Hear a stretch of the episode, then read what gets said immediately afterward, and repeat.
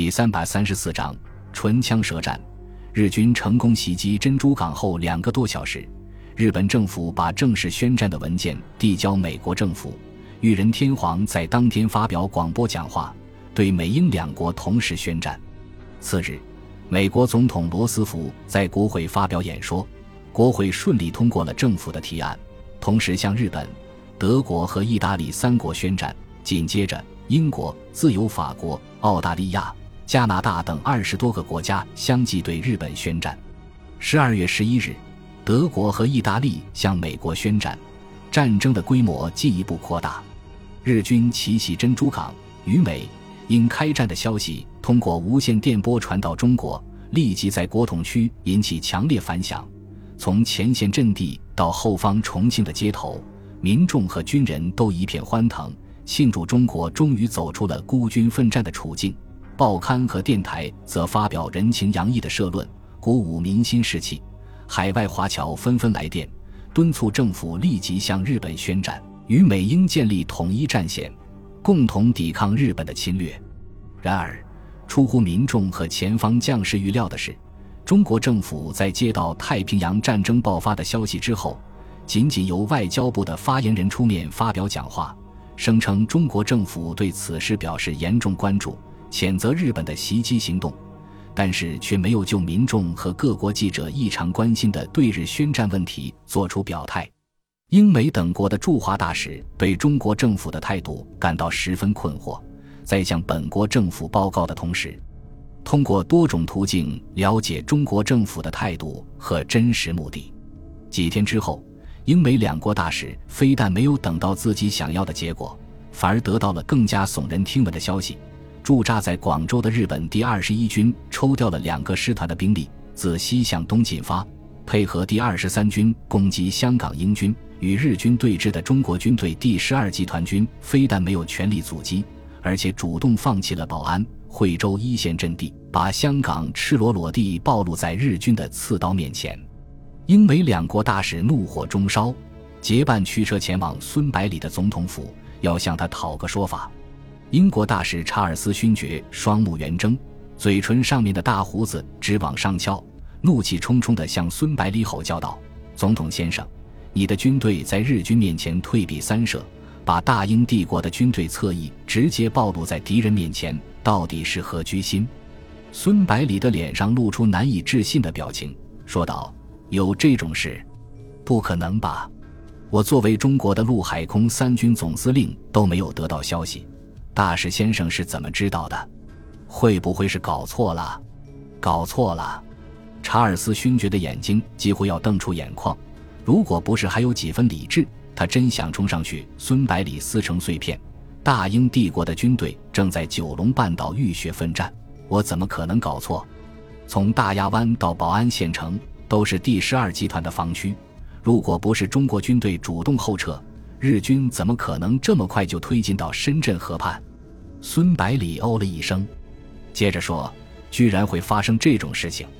我马上命令第四战区司令长官部去查一下，如果确有其事的话，一定要严惩当事人，以儆效尤。这种私自纵敌的行为与汉奸何异？看着孙百里大言不惭的样子，查尔斯勋爵心里想到：最大的汉奸就是你。如果没有你的命令，第四战区怎么敢把日军放过去？想到这里，查尔斯勋爵语带威胁地说道：“总统先生。”大英帝国政府对中国政府和军队在这次事件中的表现非常不满意。如果不能在两天之内给我们交代的话，将立即封闭滇缅公路。孙百里脸上的笑容立刻消失不见了，取而代之的是嘲弄的神色。大使先生，如果我没有记错的话，去年七月中旬，贵国政府应日本政府的要求，封闭滇缅公路和香港港口三个月，规定在此时间内禁止军械。弹药、汽油、载重汽车及铁路材料等抗战物资经缅甸运入中国，给中国的抗战事业造成了极端恶劣的影响。不过，我们最终还是坚持下来了，不是吗？查尔斯勋爵被孙百里的一番话说得哑口无言，只能气哼哼地往沙发上一靠，在肚子里咒骂那些在伦敦策划阴谋的混蛋。美国大使司徒雷登没想到英国大使这么快就败下阵来。只好匆忙上阵。他字斟句酌地说道：“总统先生，在中日战争爆发后的四年时间里，我国政府和人民一直以极大的热忱支持中国的抗战事业，不但援助了大量的物资，提供巨额贷款，而且派出由志愿人员组成的航空队来华作战，这些都是不可否认的事实。现在，日本军队袭击太平洋舰队，进军东南亚，自由世界面临着空前严重的威胁。”在这个万分紧急的时刻，迫切需要贵国军队牵制日军，为我国整顿军备争取时间。可是贵国军队却消极避战，怎么不让我们感到遗憾和愤怒呢？司徒雷登先生，虽然我对贵国政府的援助、贷款和志愿军非常感谢，孙百里不动声色地看着司徒雷登，轻声说道：“但是这些并不能说明贵国政府是真正支持中国抗战的。”司徒雷登诧异地问道：“什么意思？”孙百里缓缓说道：“中日之间的战争早在1931年就已经开始了，可是在这整整十年时间，美国所做的并不是支持与帮助中国，而是不顾我国的一再反对，把废钢铁和木材卖给日本，使日本得以用这些东西做成飞机、枪炮和炸弹，侵略我国。根据我们掌握的情报。”日本侵华所需军事原料几乎全部依靠进口，其中从美国进口的最多。其中，1937年运往日本的战略物资，美国占百分之五十四点四，英国占百分之十七点五，德国占百分之三点八。甚至可以说，战场上牺牲的一百名中国士兵当中，有五十四个是被你们美国打死的。没等司徒雷登做出反应。孙百里就继续高声说道：“就在上个月的二十二号，贵国国务卿赫尔先生向中、英、澳和四国大使通报的美日协定草稿，还只要求日本从越南南部撤军，只字不提日军侵占中国大片领土的事。令人费解的是，英、澳和三国大使均表示无异议，不知道该如何解释。”司徒雷登并没有被孙百里问到。反而直截了当地把问题的本质讲了出来。他说道：“总统先生，美国政府在制定对外政策的时候，遵循的唯一原则是确保美国的利益。对于由此对贵国造成的损害，我只能深表遗憾。”孙百里点了点头，说道：“司徒雷登先生，我非常欣赏你的直率。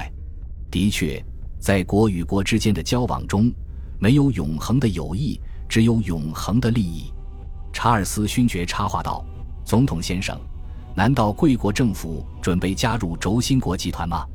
孙百里微笑着回答道：“查尔斯先生，你误会了我的意思。”接着他解释道：“中日两国之间的战争持续了十年之久，除非日本投降，否则绝对不可能实现和平，更不要说加入轴心国了。